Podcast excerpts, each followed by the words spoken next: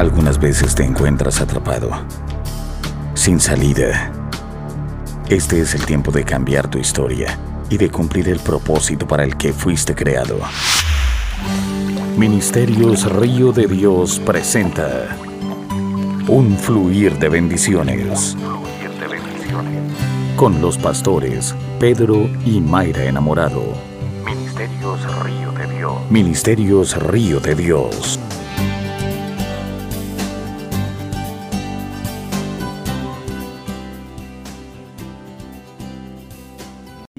A Segunda de Samuel capítulo 9. Vamos a leer unos cuantos versos. Vamos a leer del 1 al 7 para comenzar. Mientras usted lo busca, yo le pido al Señor, Padre, te ruego, Señor, por tu misericordia, que en este día no me uses como ayer, sino que me uses como lo que tienes ya predestinado para hoy, Señor. Señor, quita, oh Dios, toda humanidad de mí. Muero la humanidad para que sea tu Espíritu Santo fluyendo. Señor, fluyendo en un pueblo que está hambriento y sediento de ti. Yo hoy declaro, Señor, que aquí no hay ningún titico, aquí no hay ninguno que se va a dormir, sino que va a recibir tu palabra. Por eso desato en el pueblo un espíritu alerta, un espíritu hambriento, un corazón abierto, una mente abierta, Señor. Y al terminar la jornada, esta palabra los va a dimensionar, Señor, y esta palabra los va a hacer vivir como tú, tú has establecido, que ellos son cabeza y no cola, que están encima y no abajo, que son abundantes y no son escasos, y que ellos son lo que tu palabra dice que, dice que son, Señor. Ellos van a hacer lo que tu palabra dice que pueden hacer, Señor.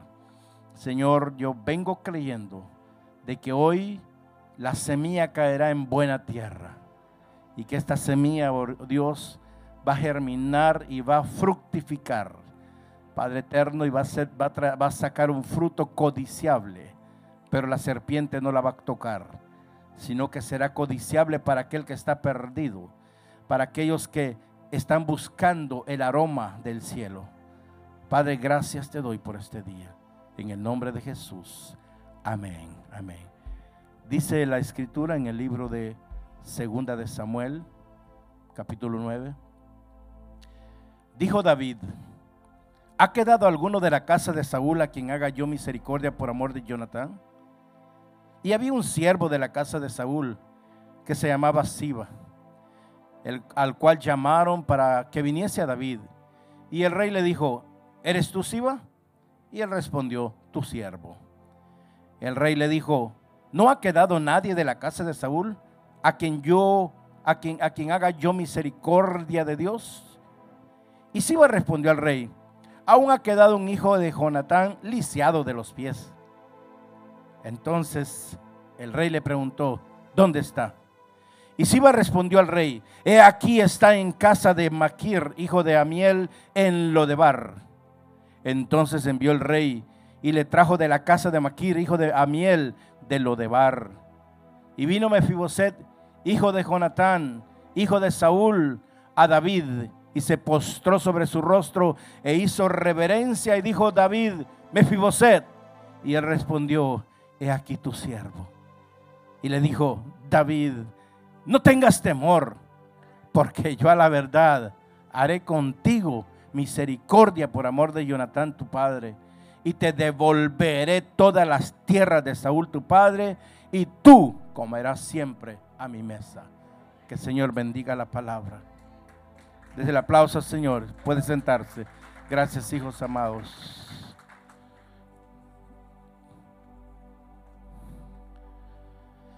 Hay una verdad fundamental, amados, que todo hijo de Dios tiene que saber para saber y conocer cómo Dios nos trata a nosotros. Todo hijo de, Dios tiene que saber y comprender una verdad que nadie la puede cambiar. Porque no se puede tener victoria sobre el pecado sin entender una verdad profunda del Evangelio. Si nosotros no aplicamos la verdad, que es la palabra de Dios, en nuestro caminar todos los días, vamos a vivir luchando con la culpa. ¿Cuántos han vivido luchando con la culpa? ¿A cuántos los acusa el enemigo? Hoy yo quiero en el nombre de Jesús que tú seas libre de eso. Caminé con eso por tanto tiempo, por tanto tiempo, y todo me echaba la culpa y me latigaba hasta que entendí esta gran verdad que le ruego al Señor que te la revele en tu espíritu y no en tu mente.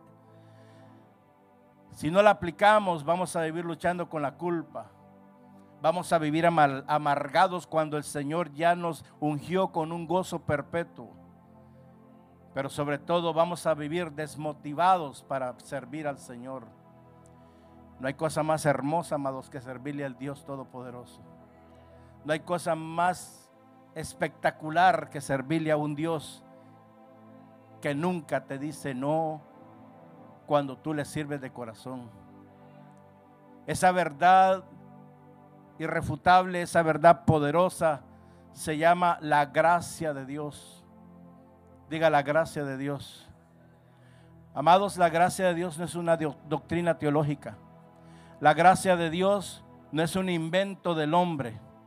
La gracia de Dios es una verdad práctica y hermosa que debe estar en el cristiano todos los días de su vida.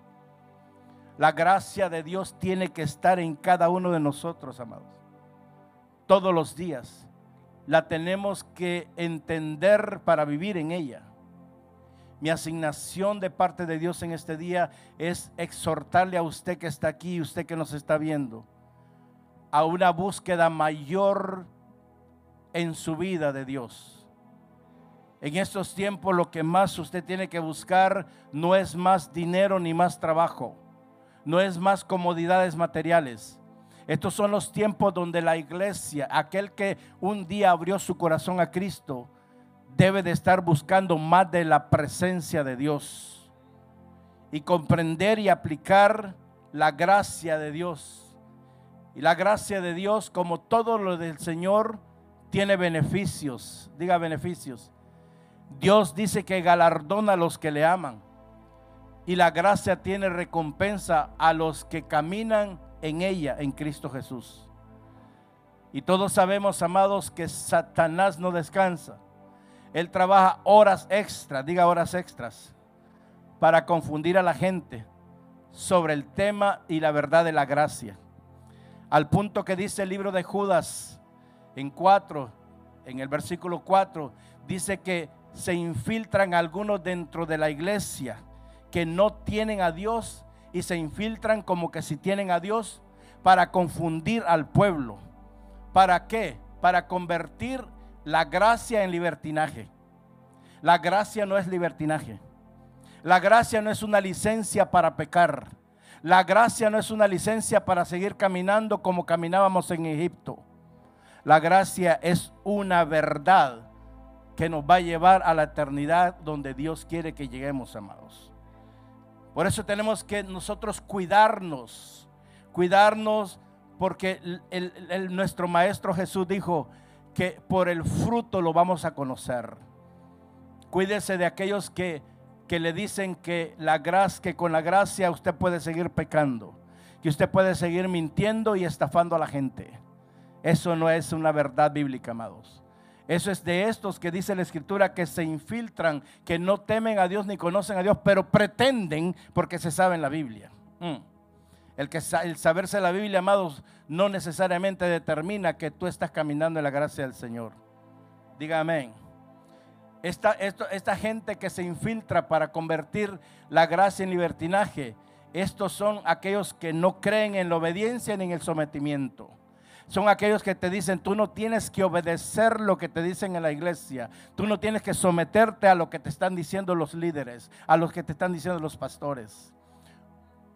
Afine su oído, porque cuando alguien venga a usted a refutar lo que se predica en este lugar, o lo que Dios le está hablando a usted, ese alguien no teme a Dios y le está llevando a un libertinaje. Hoy hay un libertinaje evangélico enorme, amados en la iglesia. Esta historia habla de un rey, llamado David. Aquí David está, está, está como una tipología de Cristo. David en muchas, en muchas partes de la Biblia es un tipo de Cristo. Es la, es, la profecía de Cristo para estos tiempos. Y el tema de la, eh, de la gracia, amados, se expone en el libro de Romanos, en el libro de Gálatas y en el libro de Efesios. Pero también lo vemos aquí reflejado en esta lectura de segunda de Samuel capítulo 9, en donde David, aquel que dice la escritura que era el hombre conforme al corazón de Dios. Oiga bien, cuando dice conforme al corazón de Dios es porque David dejó eh, que Dios le formara el corazón. El cristiano que no deja que el Señor le forme el corazón no puede entender lo que Dios está hablando.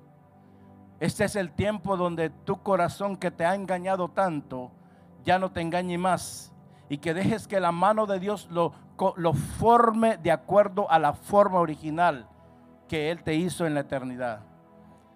Entonces este hombre, David, creo que no hay muchos en la Biblia, en el Viejo Testamento, que hayan conocido y aplicado la gracia de Dios como este hombre.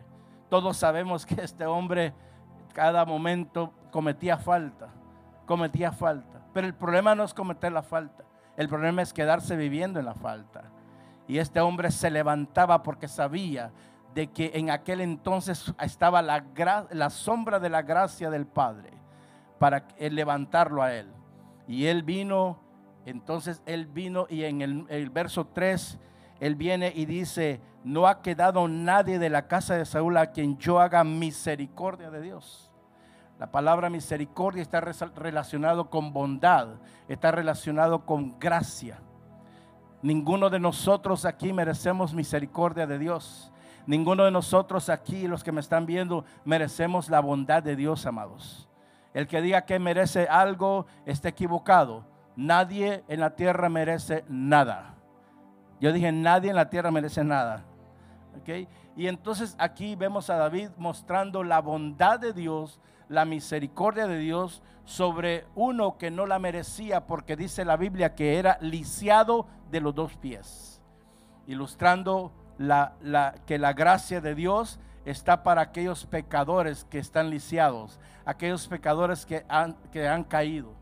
Y David reflexionando sobre su amigo Jonatán, porque con Jonatán tenían un pacto, preguntó si había alguien, si había alguien de la casa de Saúl para mostrarle la bondad por amor a, a Jonatán. Porque todo lo que Dios desata sobre usted y sobre mí, sobre nosotros, lo hace por amor. La palabra bondad en el hebreo es Hesed. Hesed significa misericordia. Significa el amor leal e inquebrantable de Dios para su pueblo. La misericordia de Dios, la gracia de Dios, la bondad de Dios, es, es ese amor, amados, que nadie lo puede superar. Nadie te lo puede quitar de tu vida. Y es interesante que David viene y no preguntó, oiga bien, David no preguntó si quedaba alguien calificado.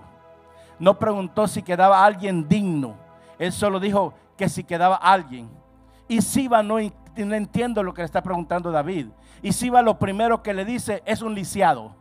Porque siempre el hombre va a ver el defecto en tu vida, pero Dios no va a ver el defecto en tu vida. Dios va a ver la perfección de Él en tu vida. David solo estaba preguntando si había quedado uno. Siba solo tenía que decir, sí quedó uno. Y le dice, no, le dice así como, como para que se arrepienta, le dice, sí, hay uno, pero está lisiado de ambos pies.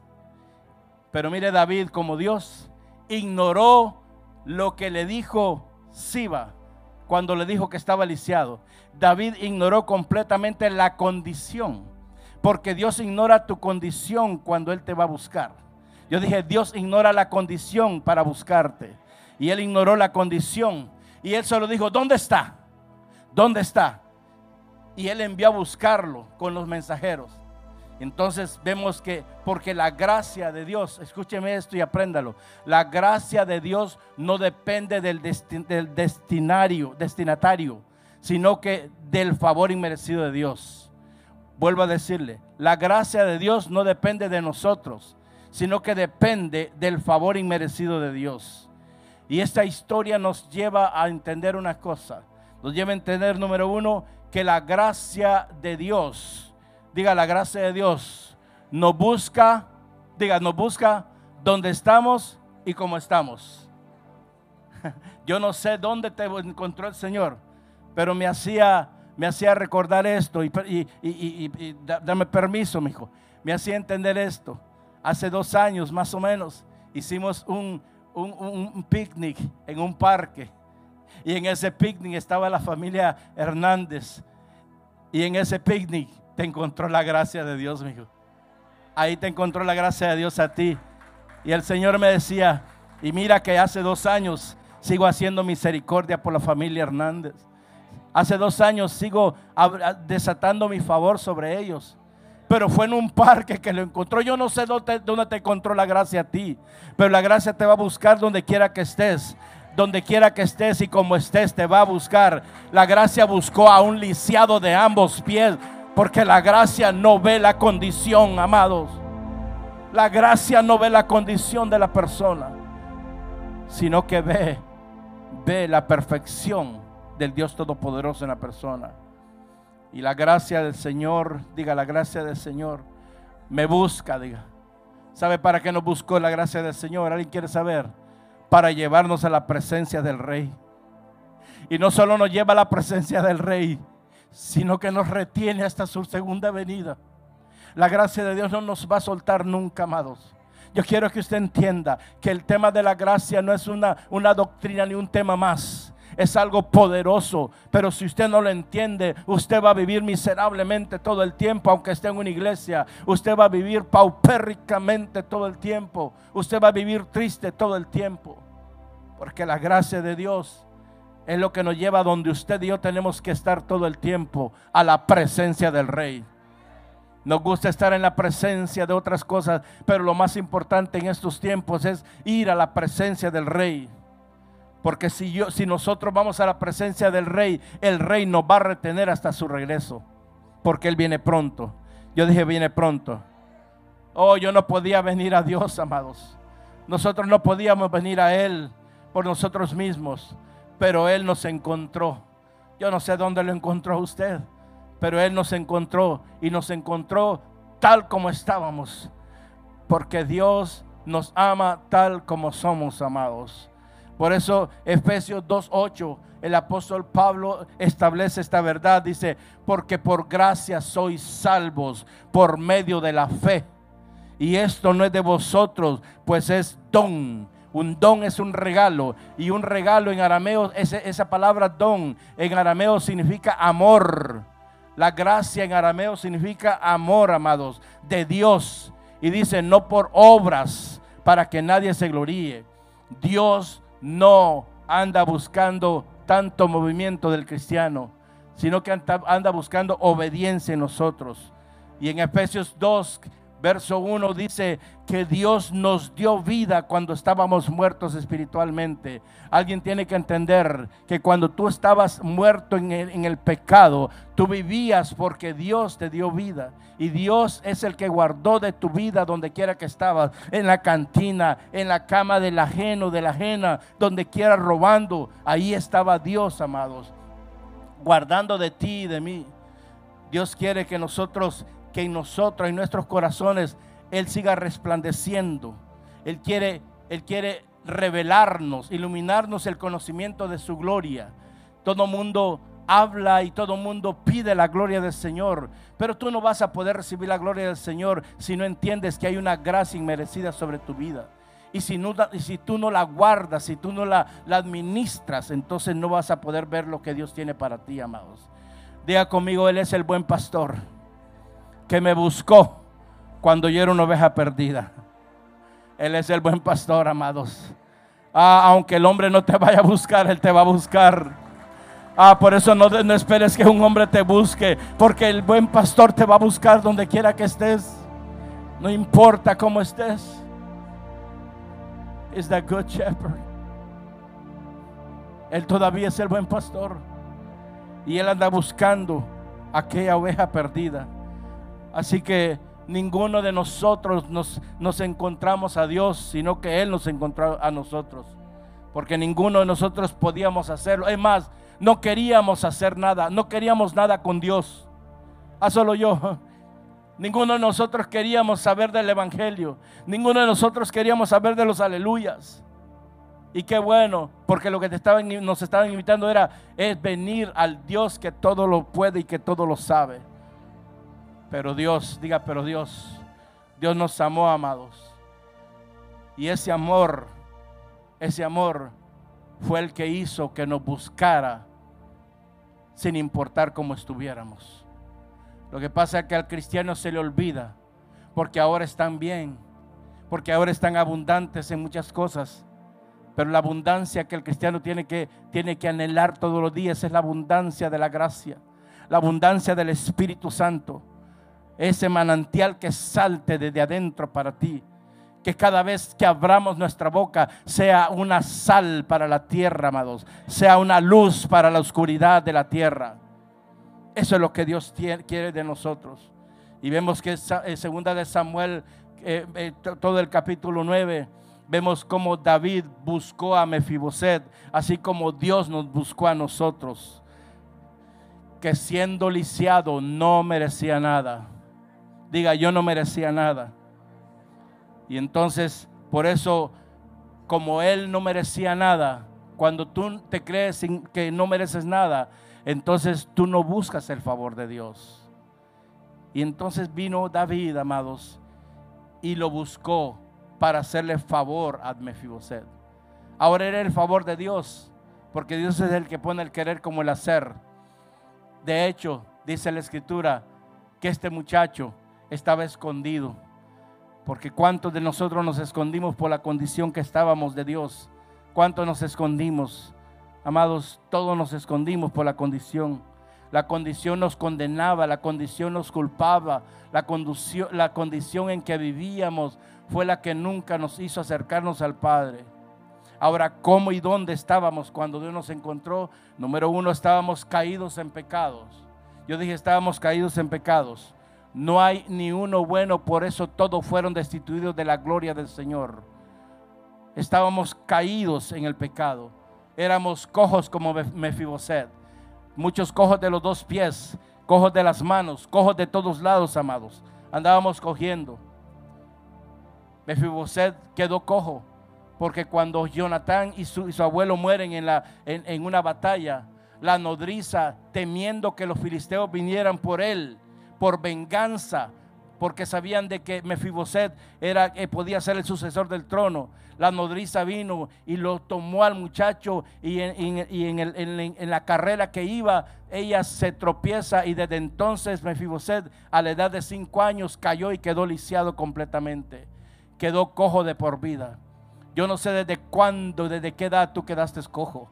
Yo no sé desde cuándo tú quedaste con tus pies torcidos, pero eso es irrelevante porque la Biblia dice que todo obra para bien a los que aman al Señor. A veces nos quejamos porque estamos en una condición cojeando, amados. No, mientras yo cojeo, le digo, Señor, yo sé que cuando yo cojeo, esto va a orar para bien, Señor. Esto va a orar para bien en mi vida. Él estaba, amados, se cayó. El paralelo espiritual que vemos aquí es que así como Mefiboset un día caminó con su padre, su padre Jonatán caminó con Dios. Oiga bien, Jonatán, a pesar de que su papá no estaba alineado, se había caído de la gracia de Dios prácticamente, amados. Porque se puso arrogante cuando ya tenía el reinado. Pero Jonatán se mantuvo caminando con Dios. Y Mefiboset, yo puedo imaginarme la escena. Jonatán con su hijo agarrado de la mano caminando con Dios, amados. Pero Mefiboset sufrió una caída y lo dejó inválido. Nosotros hemos nacido con una naturaleza pecaminosa. Yo dije, nacimos con una naturaleza pecaminosa. Esa naturaleza nos separó de Dios y nos impidió venir a Él, amados. Por eso el escritor dice que estábamos muertos en delitos y pecados, amados. Yo estaba así. Diga yo también. Así estaba yo. Cuando Dios me buscó con un gran amor. Él dice, con amor eterno te he amado. Alguien tiene que recibir el amor de Dios en este día. Amor eterno. Listen, people. Amor eterno significa amor incondicional. Un amor no para este tiempo, un amor por toda una eternidad. Porque cuando Él te formó en la eternidad, te hizo con amor. Tú fuiste hecho con un amor eterno. Por eso tenemos amados que amar a Dios.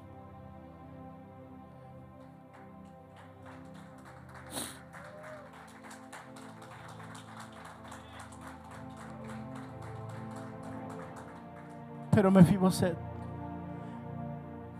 no fue sanado de forma sobrenatural de su cojera. Mefiboset seguía cogiendo, a pesar de que vivía en la presencia de David, el rey. Él seguía cogiendo. Mefiboset seguía lisiado, caminando en el palacio del rey. Él no, no estaba lisiado, pero yo puedo escuchar a Mefiboset cada vez que él caminaba en el palacio, diciendo, no importa que mis pies estén lisiados, la gracia me alcanzó, la gracia me levantó. Y la gracia creyó en mí, la gracia me amó y me buscó. Y por eso gracia sobre gracia yo puedo caminar en este palacio sin que los pies lisiados se me vean. Porque Dios no está permitiendo que mi condición se vea. Porque cuando tú entras al palacio del rey, ¿qué importa lo que la gente quiere verte? Tú tienes que entenderte que Dios te perdonó por una vez y por todas, amados. Que la condición de parálisis que tenías, que la cojera que tenías en el antiguo y en el pasado ya no está sobre tu vida. Porque la gracia te alcanzó.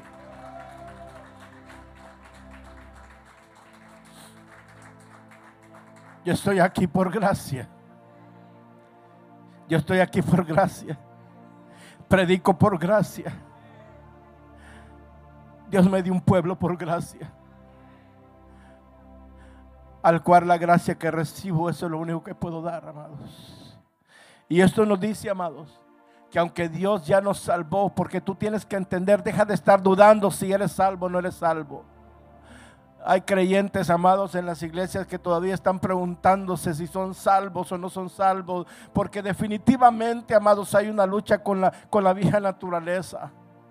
Pero cuando Dios hace las cosas, las hace bien y de una vez y por todas, para una eternidad.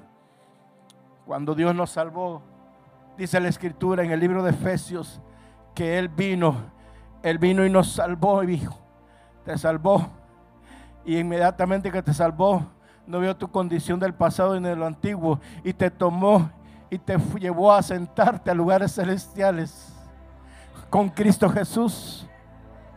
Tú estás ahora mismo sentado sin importar si tus pies están lisiados.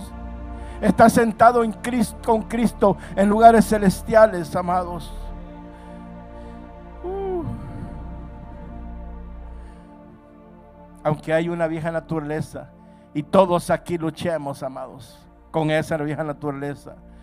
Debemos recordar esto, cuando la vieja naturaleza esté luchando contigo y tú con la ella, tú tienes que acordarte de esto, que fue la gracia de Dios la que te buscó cuando caíste en el pecado, que fue la gracia de Dios pero sobre todo tienes que entenderle y decirle a los deseos del pecado, te equivocaste, porque yo ya no vivo en la oscuridad, y ahora vivo en el palacio del rey, y ahora estoy en la presencia del rey, ya no estoy en la presencia del infierno, así que no me vas a tocar y te paras firme. Y te paras firme y le ordenas a la carne, le ordenas al pecado, a la tentación, que se vaya de tu vida, que enmudezca y no importa cuántas veces venga, cada vez que venga esa tentación, tienes que visualizarte que tú no camines en la oscuridad, que tú no caminas en el infierno, que ahora tú estás caminando en el palacio, enfrente, delante de la presencia del Señor. Oh, yo no sé si usted lo entiende esto.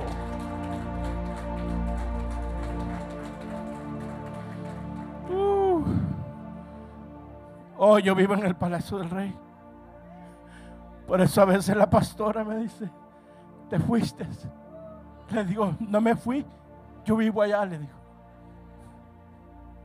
Por eso lo cotidiano y lo natural se me olvida. Le he dicho a algunos hermanos, recuérdeme por favor. Pero no es que tenga Alzheimer. No, es que vivo allá. Aprendí a vivir allá. Aprendí a vivir en el palacio. Porque me harté de vivir en la choza, en la miseria. Me harté de vivir donde el zinc tenía hoyos y te mojaba todo. Me harté de vivir donde salían ratones y cucarachas. Entonces cuando entendí que Dios sacó eso de mi vida, y ahora vivo permanentemente en el palacio del rey. Por eso no se enoje con el pastor.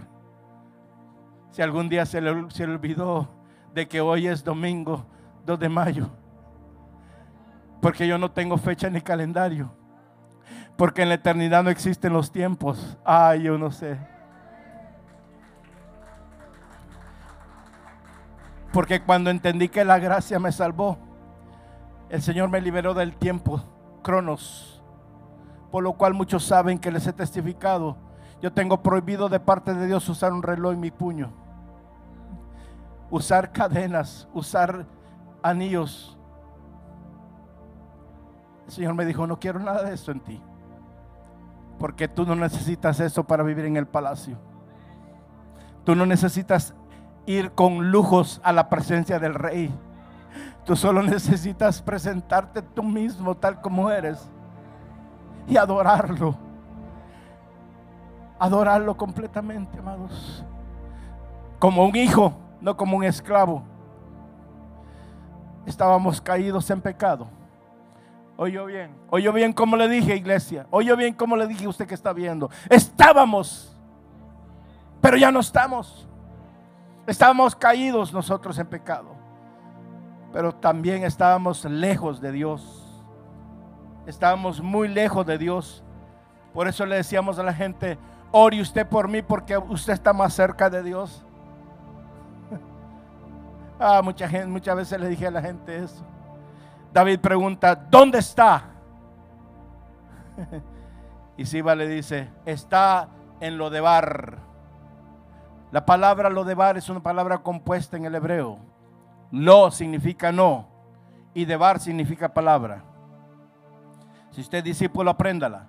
Lo significa no y debar significa palabra.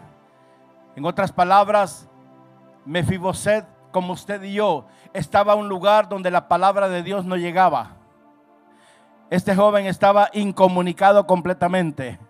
Este joven vivía en un lugar oscuro porque donde no está la palabra de Dios hay oscuridad. Pero donde está la palabra de Dios ahí hay claridad.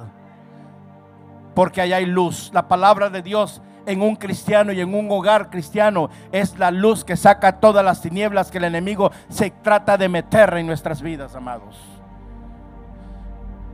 Y David le pregunta, está, le decía, ese no ha escuchado de Dios, porque lo tiene incomunicado.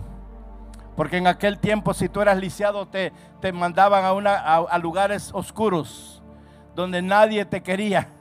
Porque eras una vergüenza para el, para, para el pueblo. Eras una vergüenza. De hecho, Mefibosé significa el que esparce vergüenza. Mm. Así éramos nosotros. Éramos la vergüenza de Dios. Pero ahora somos el orgullo de Dios.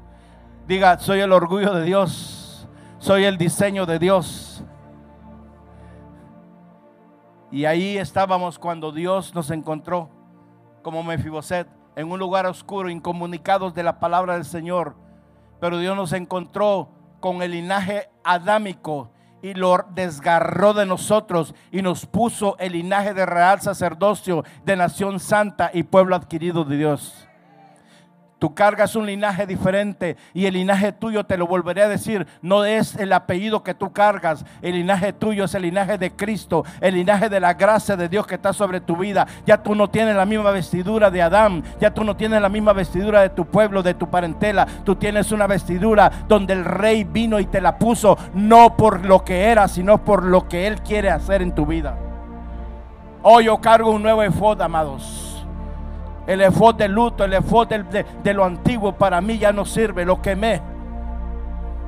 Porque nosotros con el linaje adámico, yo no sé usted, pero yo, me, yo llegué a entender que lo único que yo merecía era condenación y juicio.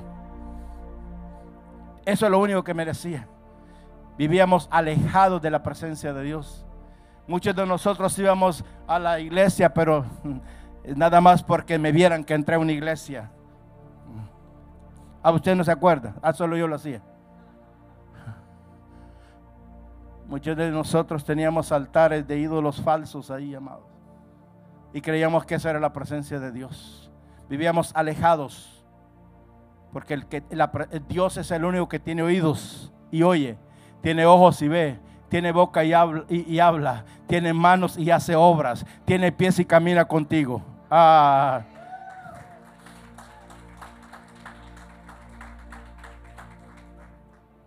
Estábamos esperando que Él nos viera, como una película que hubo un hombre que se quedó solo en el mar, se llamaba Wilson, él solo y le hacía así para que lo vieran.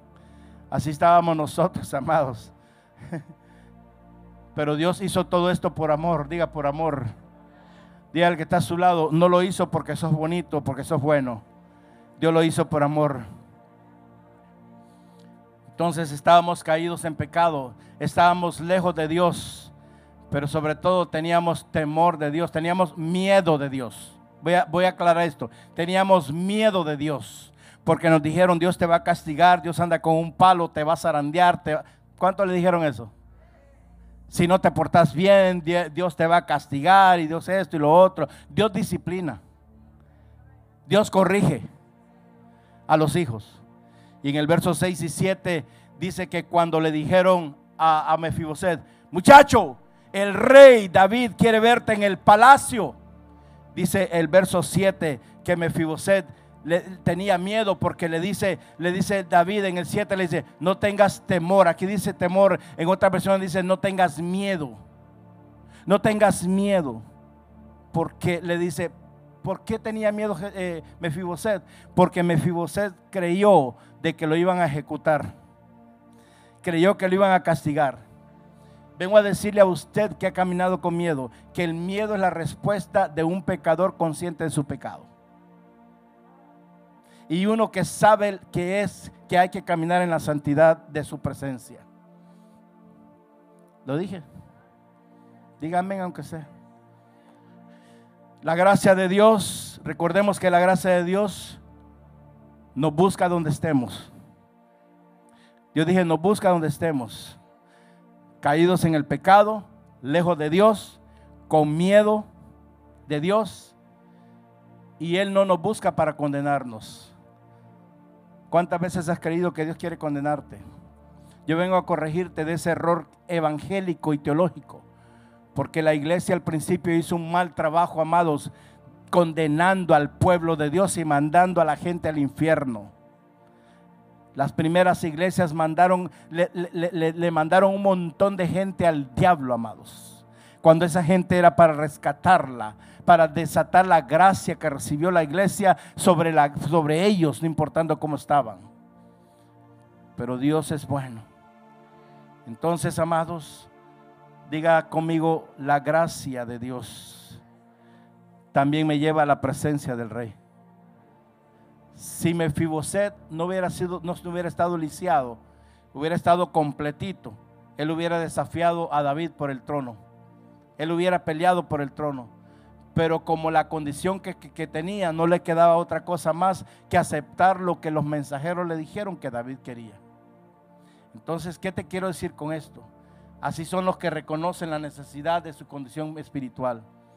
Si hay algo que tú tienes que aprender a hacer es reconocer que tú tienes una condición espiritual y que solo en la presencia del rey tú lo vas a poder reparar. Solo Él sabe qué tornillo socar en tu condición espiritual. Amén. Tenemos que responder a la gracia de Dios. Yo dije, tenemos que responder a la gracia de Dios. Ahora, los que, los que piensan que están bien espiritualmente son aquellos que usted lo ve que se rebelan. Son aquellos que se resisten a la, a la gracia de Dios. No te resistas a la gracia de Dios, amados. Mefiboset, el que esparce vergüenza, diga el que esparce vergüenza, fue y él no encontró juicio de parte de David. No encontró juicio, juicio. Encontró lo que yo le puse el título al mensaje. Encontró el ABC de la gracia de Dios. Y ahora comienzo a predicar.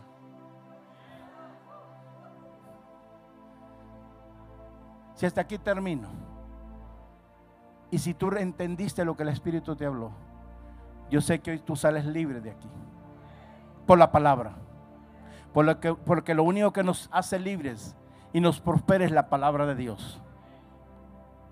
La palabra de Dios que viene del cielo es lo único que nos va a hacer libres, amados. Amén. Entonces, lo primero que hace el ABC de la gracia de Dios es que nos acepta. Diga, yo soy acepto. David le dijo, no temas, porque ciertamente te mostraré misericordia por amor a tu padre Jonatán. No por ti, por amor a tu padre Jonatán. ¿Por qué? Porque Jonatán era el amigo amado de David. Jonatán era tan íntegro que lejos de ponerse de parte de, de su papá, y esto apréndalo usted, porque no importa quién es. Si usted sabe que su familiar está torcido y si usted se pone de parte del torcido, usted va a terminar torcido. Deje de defender la sinvergüenzada.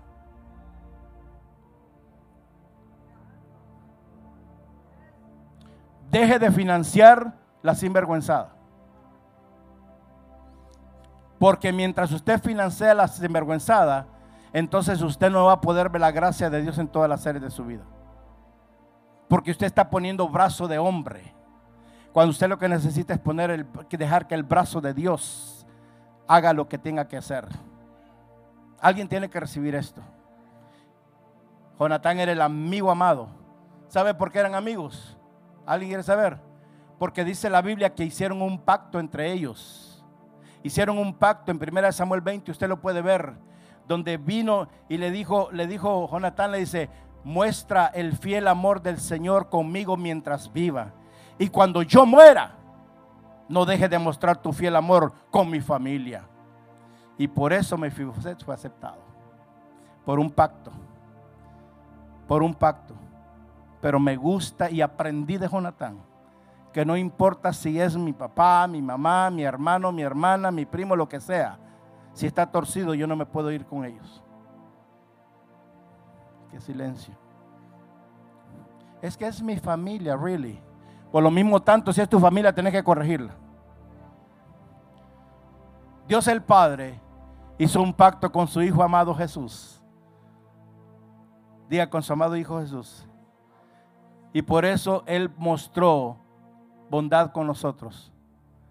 El Padre hizo un pacto con Jesús para mostrar bondad en nosotros. Entonces fuimos aceptos en el amado, dice la Escritura.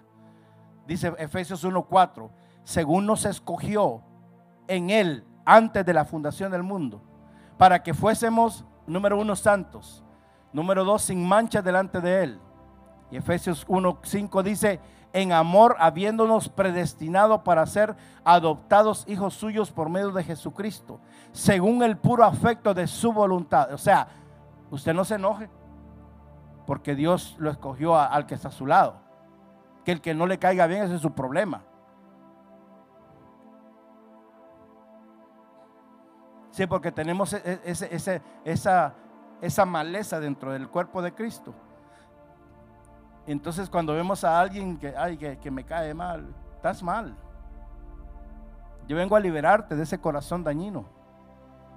Y te lo, yo no sé, esto no está escrito, pero el Señor me dice que te liberes que mires a tu hermano como Dios te ve a ti. Le voy a decir esto. es ilegal que tú sigas viendo a otros que ya no están contigo, que sí, están en el pacto de Dios, mejor que a tus hermanos que tienes en casa.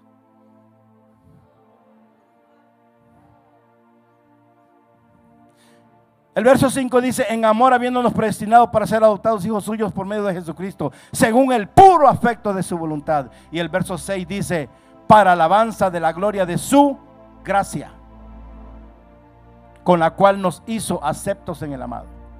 Entonces la primera, la, primera A de la gracia de Dios es que nosotros fuimos aceptados, fuimos aceptos. A mí no me interesa si alguien más no me acepta. Yo me basta y me sobra saber y entender de que yo fui aceptado por Dios aunque tenga los pies lisiados. Aunque no le caiga bien a la gente. Deja de buscar aceptación en otros y entiende y que se te revele que ya tú eres acepto en el amado. Diga conmigo, Dios me aceptó con todo y los pies lisiados. Dígalo, Dios me aceptó le guste a quien no le guste. Y nos aceptó por su Hijo amado Jesús. Mientras nos sentamos a la mesa, hoy hay una mesa aquí. Esta es la mesa del Señor. Mientras nos sentamos a la mesa del Señor, escúcheme bien. La sangre de Cristo se hace un manto que cubre nuestros pies lisiados. La sangre de Cristo cubre multitud de pecados, amados. Porque la sangre de Cristo es el amor de Dios porque de tal manera amó Dios al mundo. No dice a la iglesia, al mundo, que envió a la gracia para que aquel que recibiera la gracia por fe no se pierda, mas tenga vida eterna. Entonces, mientras nos sentamos a la mesa, tus pies lisiados son cubiertos por la sangre de Cristo tenemos la aceptación del amado como la primera A. De ahí tenemos la B. La B significa que la gracia trae bendición más allá de lo que tú creas que puedes merecer. Mm. Dios dije, la gracia de Dios es lo que desata la bendición en tu vida y en mi vida, más allá de lo que planeamos o de lo que creemos que merecemos, porque la bendición sobre en la gracia de Dios no depende de qué haces o quién eres, depende del amor de Dios sobre aquel que ha recibido su gracia. Así que no te enojes si alguien alguien está recibiendo más en estos momentos. Por eso dice en el verso 7, mire que dice en el verso 7, y le dijo a David, no tengas miedo, porque yo a la verdad haré contigo misericordia por amor a Jonatán tu padre, y te devolveré. ¿Qué le va a devolver? Póngamelo ahí, mijo. Segunda Samuel 9, 7. ¿Y te devolveré qué? ¿Usted tiene la Biblia? A ver, ¿y te devolveré qué? Todas las tierras todas las tierras. Oiga bien, todas las tierras, dice, de Saúl, tu padre, y comerás siempre en mi mesa. Siempre en mi mesa. Diga conmigo, Dios va a devolverme toda la tierra de mi abuelo y de mis padres. Ah, no, alguien tiene que recibir esto.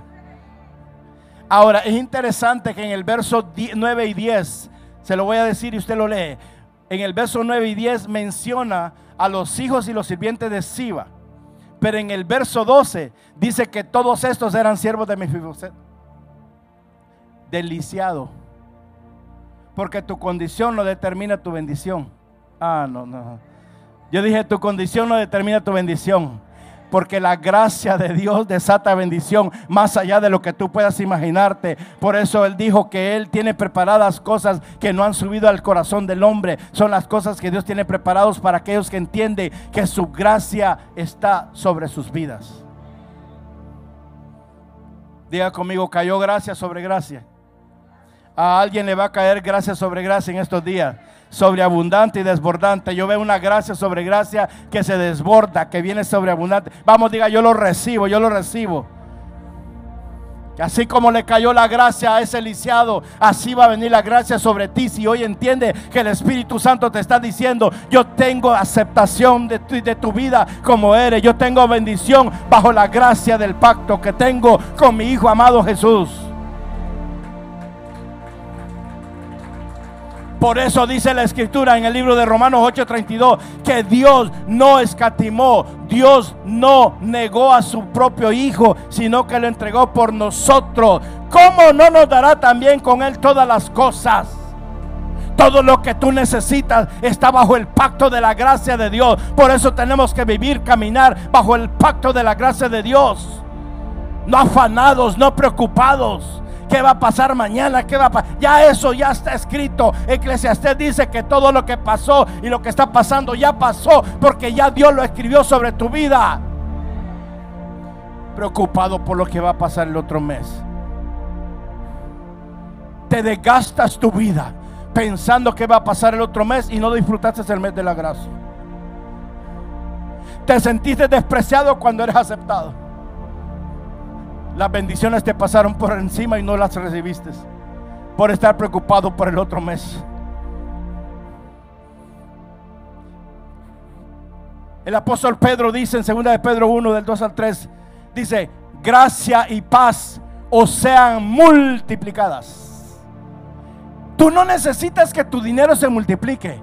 Tú necesitas que la gracia y la paz de Dios sea multiplicada en tu vida, en tu familia, en tu finanza, en todo lo que tú haces. Que sea la gracia y la paz de Dios multiplicándose, así como el Señor multiplicó los panes y los peces y dio de comer a cinco mil hombres, más los niños, más las mujeres, y sobraron doce cametas. ¡Ah!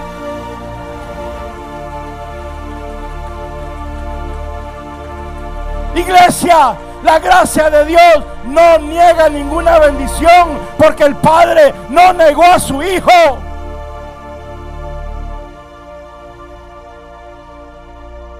Salmo 84 dice que Dios es generoso con sus dones de gracia y gloria. Yo dije, Dios es generoso.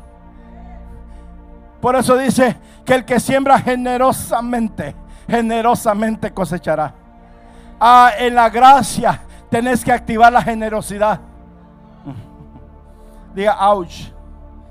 Mire que dice, Dios es generoso con sus dones, dones de gracia. O sea que en la gracia hay muchos dones. Diga, hay mucha bendición. Y yo la recibo. Bendición más allá de lo que estoy pidiendo y de lo, lo que estoy imaginando. Pero la tercera cosa, la gracia que es lo más importante y es lo que vamos a hacer hoy, trae comunión con el rey y comunión con sus hijos. Si tú no aprendes a tener comunión con el rey, te va a ser difícil tener comunión con sus hijos. Ah. La razón por la cual hay muchas contiendas dentro del cuerpo de Cristo es porque la iglesia no ha entendido que la gracia te hace tener comunión con el rey, pero también recibiste una comunión, tienes que dar comunión con los hijos. Porque quien está a tu lado es hijo de Dios igual que tú eres. No importa de qué país, no importa de qué nacionalidad, no importa si tiene los ojos amarillos, verdes, oscuros, no sé. Dice la Biblia, yo se lo voy a leer, ya voy terminando. En el verso 7 dice al final, y te devolveré todas las tierras de Saúl. Aquí dice tu padre. Y tú comerás siempre.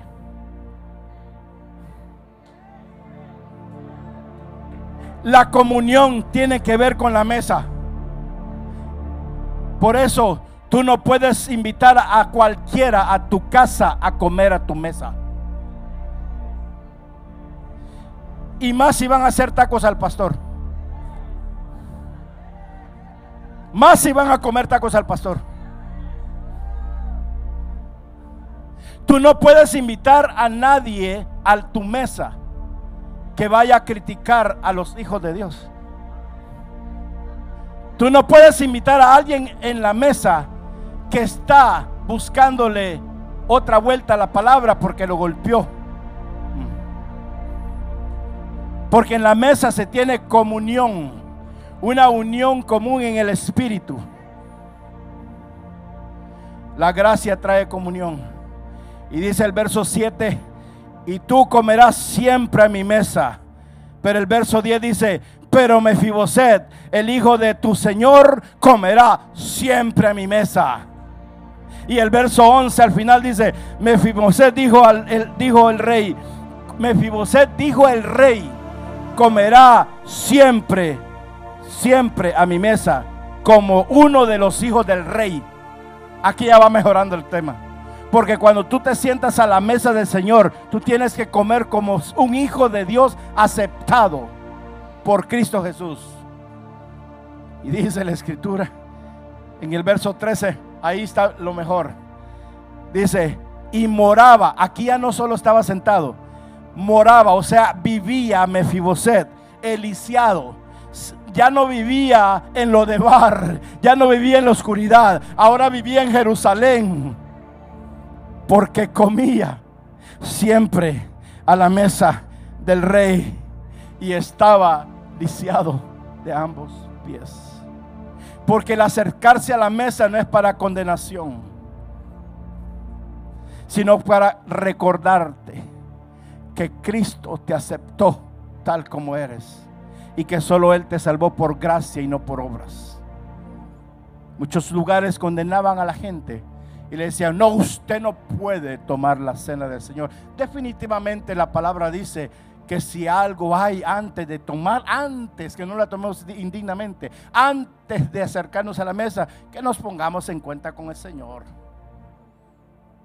Pero la mesa no es para condenar, es para acercarte, para tener una comunión con el Rey. Todos vivíamos en oscuridad antes. Diga, yo vivía en lo de bar. Lo más emocionante que podía ver eh, Mefiboset en lo de bar eran las malezas secas moviéndose si soplaba el aire. Pero lo llevaron a Jerusalén. A ti te trajeron a Jerusalén, donde comió la misma comida en la misma mesa del monarca más poderoso de esa época. Y compartía no solo la mesa, mi hijo, compartía la vida familiar del rey. Oh my God. Porque cuando Dios te acepta, te adopta, y ya tú no eres ya no tú no eres un esclavo, ahora tú eres un hijo amado y muy amado en la presencia del Señor. Yo siempre digo esto para liberarte. ¿Qué importa si ya abriste tu corazón a Cristo? Que no conociste a tu padre, no conociste a tu madre o te abandonaron, si ahora tienes en Cristo, entiende que el amor más grande que tú tienes que tener es el amor del Dios Todopoderoso, el que te aceptó, el que te bendice y el que te dice, ven a mi mesa para que tengas comunión conmigo. Con el Señor se come lo mejor. Dios nos ha llamado a tener comunión con Él y sus hijos, amado. Nos ha hecho miembros es la gracia de Dios la que te va a llevar todos los días a su dulce presencia, a la presencia del Rey de Reyes y Señor de Señores. La gracia nos busca donde estamos y nos lleva a la presencia de Dios. Voy cerrando. Hoy en día hay muchas personas que están huyendo de Dios. Y hay muchos cristianos que se están escondiendo de Dios. Que se metieron en cuevas como ratones poniendo de excusa la pandemia. Pero Dios todavía tiene una gracia para ustedes, los que se fueron, los que se están en cueva, para que salgan de un lugar, de lo de bar donde no tienen que estar, sino que estén en la presencia de Dios en Jerusalén. Dios no nos persigue para castigarnos. Vuelvo y repito, si algún día le fallamos al Señor, no cometamos el, el error de volver a lo de bar, sino que de levantarnos y decir, Señor, aquí estoy. Y acordarnos lo que dice la escritura en Isaías 60, levántate y resplandece porque ha venido tu luz y la gloria de Jehová ha nacido sobre ti, aunque se pongan las tinieblas, aunque la oscuridad venga, con toda la gloria de Dios para resplandecer sobre ti. Y esa gloria significa la gracia en estos tiempos, amados. Oh, la gracia te abre las puertas, porque la gracia desata el favor de Dios. Todos aquí necesitamos favor de Dios. Todo el que me está viendo necesita favor de Dios. Yo, a mí- a mí el Señor un día me dijo, tú no necesitas ni apellido ni dinero. Tú lo que necesitas es mi gracia y mi favor. Y con esa gracia y favor, Dios ha abierto puertas que jamás, jamás creí que se iban a abrir. Puertas que necesitaban tener un título de maestría y de doctorado con apenas un bachillerato. Porque no es tu condición, es la gracia de Dios sobre tu condición, la que te va a hacer resplandecer. Dios quiere sacar a alguien del anonimato en estos tiempos. Dios te dice, ya no te escondas, porque te traje para ser notorio en estos tiempos. Te traje para avergonzar a aquellos que se rieron de ti, para avergonzar a aquellos que todavía están en lo de bar y no te dejaban venir a Jerusalén. Mm. Diga conmigo, en mi vida, pero como que lo cree, en mi vida, Dios ha mostrado su gracia y su bondad. Y de hoy en adelante, yo voy a caminar sobre y en pos de esa gracia y de esa bondad de Dios.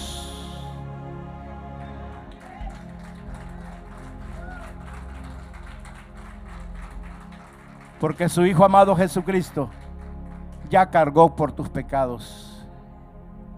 Y si recibiste su gracia, recibiste la salvación. Tú fuiste salvo por la gracia de Dios.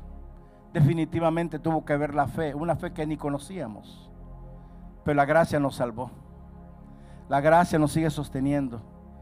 Si tú has confiado en Cristo como tu Salvador, pero te has olvidado de su gracia y has tratado de ganarte el favor de Él en lugar de darte, de darte cuenta que ya Él te dio la gracia, yo te digo, despierta, vuelve en sí, porque Dios no te anda buscando para condenarte, sino para bendecirte. Pónganse en pie. Hoy Cristo está presente por su Espíritu en tu vida. Yo dije, el, Cristo está presente por su Espíritu en tu vida. Él está en cada uno de nosotros. Para que podamos decir, diga conmigo, esta gracia es para mí. Esta sangre cubre mis pecados. Hoy en la mesa, escúcheme bien, hoy en esta mesa, el Señor me dijo, hoy en la mesa yo tengo más gracia para aquel que estaba débil en la fe. Hoy al tomar la, la cena, algo sobrenatural va a pasar en tu vida. La escritura dice que no la tomemos indignamente. Por lo cual antes de tomar la mesa, la, cena del Señor, donde sabemos que el pan simboliza el cuerpo sacrificado de Cristo y el vino significa esa sangre que fue derramada sobre nuestra vida. Amado, si entiendes que tú tienes un escudo tan poderoso que ni las Fuerzas Armadas de Estados Unidos lo ha podido crear, se llama la sangre de Cristo. Cuando yo estaba en la brujería me llenaron de sangre de animales. Pero cuando la sangre de Cristo vino a mi vida, rompió todos esos pactos satánicos. Y me metió al pacto de la sangre y de la gracia de Dios, amados. ¿Qué vamos a hacer? Número uno, si usted no ha recibido a Cristo como su Salvador y está aquí o está viéndonos, este es el mejor momento para que la gracia de Dios opere en tu vida.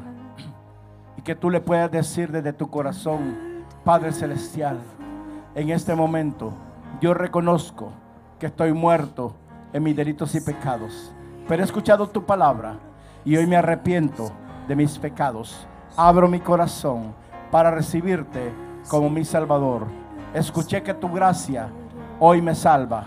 Te recibo en el nombre de Jesús. Amén. Si hay alguien aquí que recibió a Cristo por primera vez, puede levantar su mano. Y si hay alguien que nos está viendo, puede escribirnos o llamarnos a los teléfonos que aparecen en la pantalla. Vamos a tomar un momento para que usted con Dios. ¿Quiénes pueden tomar la cena del Señor? Aquellos que ya recibieron a Cristo como su Salvador. Número uno. Y aquellos que hoy se van a poner en cuentas con el Señor. Cerremos los ojos por un momento mientras escuchamos suavemente la adoración. Y usted dígale al Señor, entréguele lo que le impedía venir a la mesa. No hay pies lisiados en tu vida ahora mismo.